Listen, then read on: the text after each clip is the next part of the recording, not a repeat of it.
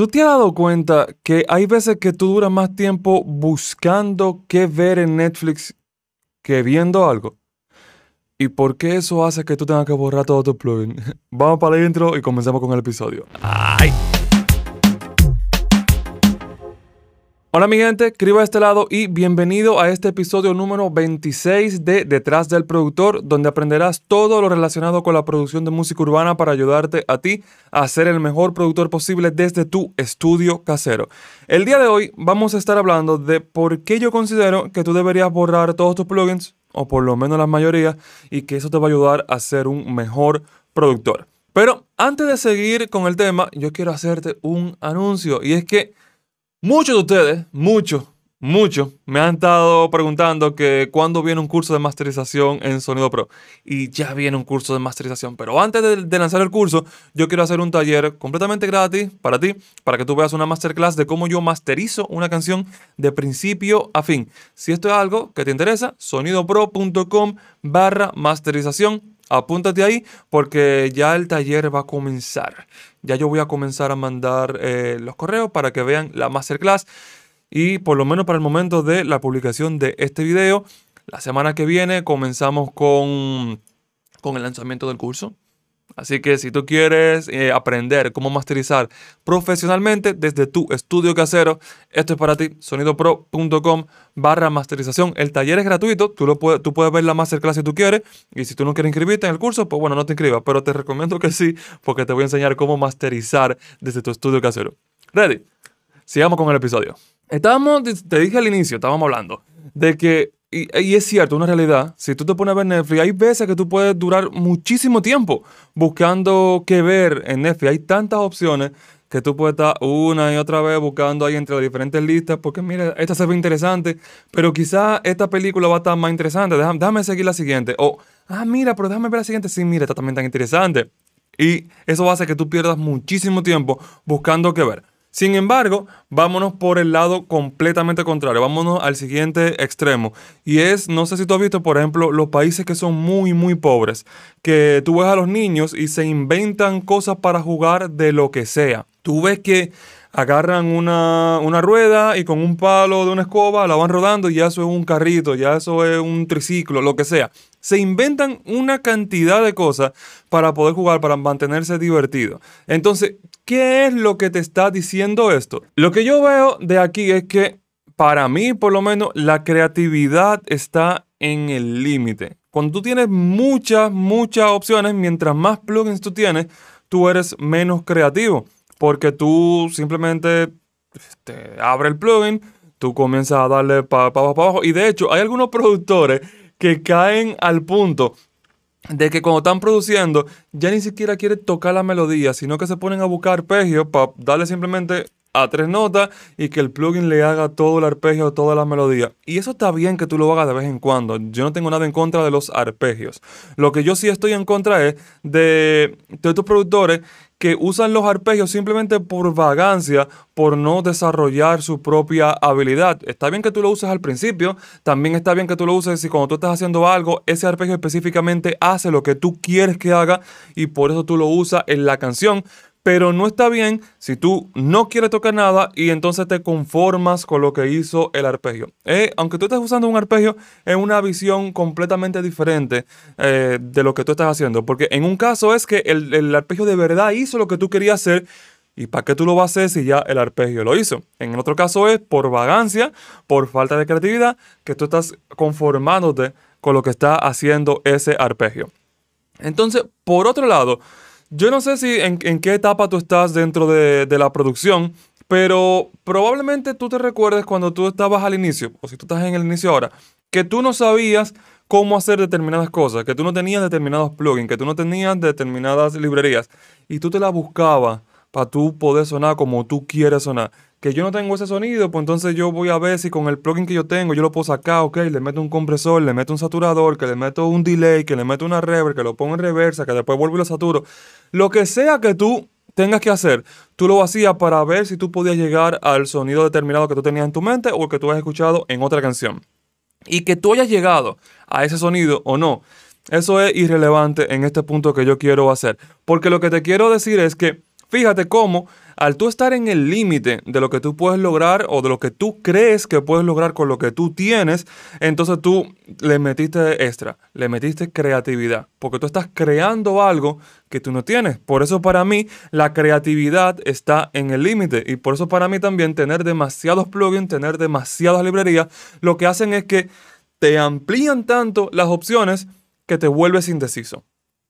Tener demasiadas opciones te vuelve indeciso. Tener muy pocas opciones te despierta la creatividad. Cuando tú tienes 50 plugins, que por ejemplo 50 plugins para hacer un plug, ¿cuál es tu, como tu mentalidad en ese momento? Déjame buscar un plug, déjame buscar un plug, ok, abro el primer plugin X, cual sea que tú decidas. Mira, sí, este plug está, bien, pero déjame ver el siguiente, porque quizá encuentre un plug mejor. Déjame ver el siguiente y eh, se repite la cosa. Después te encuentro un plug. Este está muy duro, está muy duro. Pero déjame ver el siguiente, porque quizá el siguiente esté mejor. Y tú te mantienes en eso, quién sabe cuánto tiempo. ¿Qué tanto tiempo tú durar ahí? La cantidad de plugins que tú tengas. Si tú solamente tienes un plugin y tú encuentras el plug que te gustó, tú usas ese. Ahora, ese plug no es exactamente el que tú tienes, pero tú nomás tienes cinco opciones de plug, por decir algo. Ok, el que más se acerca es este. Ahora, ¿qué yo le tengo que hacer a este para que suene como yo quiero? Déjame modificar un poco y ahí tú, desarrollas la habilidad del sound design, déjame modificar un poco, después déjame meterle estos efectos en la mezcla y aquí tú también desarrollas la parte de la mezcla. Y también déjame ver si yo puedo cortarlo, picotearlo, agrandarlo, ponerlo más chiquito, subir el pitch, lo que sea. Y ahí está desarrollando la parte de la edición. Y fíjate cómo tú te estás volviendo mejor productor, estás desarrollando tu creatividad en base a los límites que tú te estás poniendo. Por eso, si tú no más tienes un plugin, si tú tienes dos plugins, el, asunto es que tenga muy pocos plugins, tú vas a desarrollar tu creatividad. Ahora, si tú me preguntas a mí, y quizás tú has visto los videos, tú, me puedes decir, ah, claro, Criba, pero tú tienes muchísimos plugins. Sí, es verdad, yo tengo muchos plugins porque como tengo un canal de YouTube, hay veces que las marcas me envían plugins para que hagan videos. Hay veces que yo adquiero los plugins porque tengo tanta gente pidiéndome un video con un plugin específico que, bueno, yo lo adquiero para ver si hago un video o lo que sea.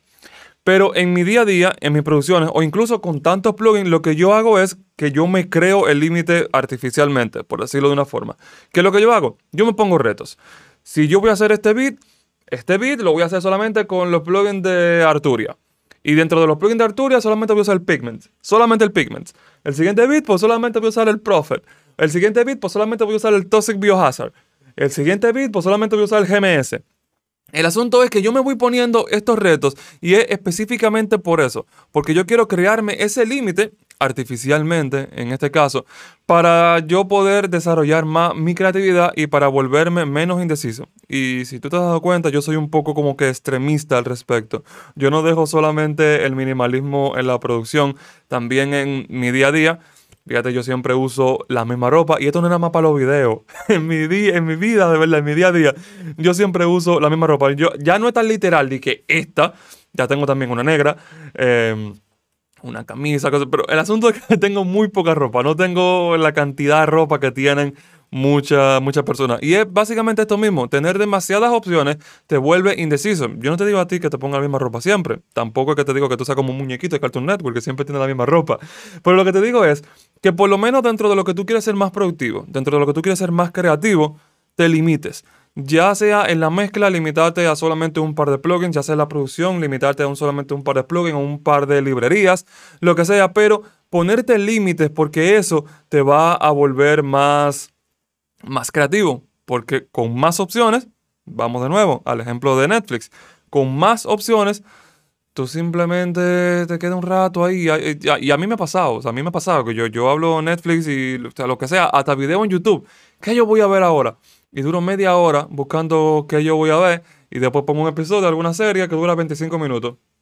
Y digo, ya vi suficiente televisión, déjame hacer otra cosa. Duré una hora y, y de esa hora fue media hora buscando qué yo iba a ver. Sin embargo, si yo tengo en mente, yo solamente veo una serie. Solamente una serie. Cuando termine esa serie, veo otra. Yo prendo la televisión, yo pongo esa serie, veo el episodio y hago otra cosa. Y ya. Dejé de perder tiempo sin, sin buscar qué es lo que iba a ver. Lo mismo en la producción. Voy a hacer un beat. Solamente tengo un plugin. Voy a usar el Toxic Biohazard que, que de hecho viene nativo en FL Studio. Voy a utilizar ese plugin. todos los sonidos deben ser en ese plugin. Olvídate que tú vas a terminar el beat muchísimo más rápido. Y puede ser que al inicio, cuando tú comiences a hacer ese beat, o bueno, o cuando tú comiences a utilizar esta, esa técnica o esta filosofía de producir con pocos plugins, o por lo menos ponerte retos, si tú no quieres borrar los plugins, si tú no quieres borrar la librería, por lo menos ponte retos de en ese día específico solamente voy a usar este plugin, en este día específico solamente voy a utilizar esta librería. Si tú lo vas a hacer así, tú te vas a dar cuenta que al inicio probablemente tú te sientas como incómodo. Y claro, tú estás acostumbrado a trabajar con 50 plugins, a trabajar con 100 librerías, con lo que sea que tú te la bajes. Entonces al principio va a ser un poquito incómodo. Sí, es verdad. Porque tú te vas a sentir que tienes las manos atadas, que tú no sabes qué hacer porque, coño, si yo quiero hacer esto, eh, eh, yo uso este plugin, pero no puedo usarlo, nada más puedo usar este. ¿Qué yo voy a hacer? No sé qué hacer. Al principio es así. Y es porque tú, no, tú básicamente le cerraste la puerta a tu creatividad tú no le estás desarrollando la creatividad. Ahora, luego que tú comiences a asumir que, ok, ya esto es parte de mí, yo voy a tener las manos atadas. Tú comienzas a sacar idea creativa de cómo soltarte la mano. Ok, yo tengo que hacer este sonido, pero con este plugin, tú comienzas a buscar cosas de formas de cómo tú vas a hacer ese sonido. Porque mira una cosa también. Cuando tú utilizas muchos plugins, tú tienes la tendencia de utilizar muchos presets. ¿Por qué? Si tú estás buscando un plug, tú comienzas a darle pum, buscar entre todos los plugs y el que te guste, ese es el que tú usas. Tú tiendes a utilizar mucho los presets y tiendes a sonar igual que los otros porque utilizaste ese preset que utilizó el otro también en su canción. Pero cuando tú comienzas a ponerte esas limitantes, tú tienes ese sonido en la cabeza y tú tienes que lograrlo con este sonido que tiene en el plugin, que es muy diferente al que tú tienes en tu cabeza, probablemente. Entonces, ¿qué tú tiendes a hacer? A diseñar el sonido. Y cuando tú comienzas a diseñar tu sonido, tú comienzas a tener un sonido único, porque tú no estás utilizando un sonido que creó otro, por lo tanto, el sonido de otro, sino que tú estás comenzando a diseñar el tuyo lo que tú tienes en la cabeza mezclado con las habilidades que tú tengas de creación de sonido, que puede ser que no sean las mejores al principio, pero son tuyas. Son tus propias habilidades, son tus propios gustos y tu instrumental va a sonar al gusto tuyo, va a sonar a tu propio estilo, tú vas a comenzar a desarrollar un sonido como productor reconocible, que cuando la gente escuche el beat, ah, mira, eso suena a X persona. Escribe tu nombre ahí. ¿Por qué? Porque suena a ti no tan solo en el estilo del beat, no tan solo en la composición, sino también en la elección de sonido y en la creación del sonido. Tú vas a ser mucho más reconocible, tú vas a ser mucho más identificable, tú te vas a sentir mejor porque te vas a sentir también como ese reto. El humano en general eh, muchas veces es como por cuestiones de reto, por cuestión de, de, logros. nosotros tenemos una competitividad nata. Hay mucha gente que tiene más competitividad que otra, pero por lo general nuestra biología es sobrevive el más fuerte. En el caso de la producción, sobrevive el mejor. Y esa competencia está interna en nosotros. Y al momento de tú crear ese algo, de tú ponerte ese reto, tú te sientes más emocionado, más apasionado con la creación de, su de tu beats. Y eso hace también que tú te sientas más emocionado con la idea de ser productor musical. Te aburre menos, tú llegas menos a la falta de inspiración porque tú escuchas un sonido y tú inmediatamente te pones como en, mentalidad de qué yo puedo hacer con este sonido para que suene como este otro sonido. Y tú comienzas ya a editar los sonidos, desde que tú escuchas uno te comienzan a llegar ideas, ok, este kick, si yo quiero que suene así explotado, yo le puedo meter este saturador, sí, también se lo meto, pero lo grave, ven, vamos a limpiarlo para que no suene saturado, para que no suene explotado. Ahí tú ves cómo tú comienzas a tener una cantidad de ideas que te van a ayudar a hacer beats más interesantes, que te van a mantener a ti más emocionado haciendo instrumentales. Tú vas a ser más creativo, vas a hacer música más rápida porque vas a perder menos tiempo buscando sonido. Y todo por crearte las limitantes. Así que yo ahora te quiero poner un reto a ti. Y es que te reto a que hagas un par de beats. Haz un par de beats así con estas limitantes y te lo digo, al principio tú vas a sentir como esa presión, como esa ah, es que el beat no me está saliendo, claro, yo no estoy utilizando los sonidos que... Eso, eso es normal, tú lo vas a sentir al inicio, está bien, pero si tú logras superar esa etapa, te puedo decir que del otro lado está la luz. Qué poético suena eso, de verdad. Pero mira, de verdad que sí. Si tú eh, decides hacer este reto, déjame saber aquí debajo en los comentarios qué tal te fue en tu primer beat. Y luego de un par de beats, vuelve a este video y vuelve a dejarme en, en los comentarios como respuesta a tu propio comentario qué tal fue. Y vamos a ver ese cambio. Eh, es bueno que tú lo hagas para que otros productores puedan verlo y tú también puedas ver los otros productores y ver qué, qué tal esta experiencia para, para, todos ustedes. De verdad que me interesaría leerlo. Yo también voy a estar en los comentarios leyendo para ver qué, qué tal todo. Y recuerda que si tú quieres masterizar, si tú quieres aprender a masterizar, tenemos el taller y también el lanzamiento del curso en sonidopro.com barra masterización. Apúntate y nos estaremos viendo por allá. Nos veremos para la próxima. Chao.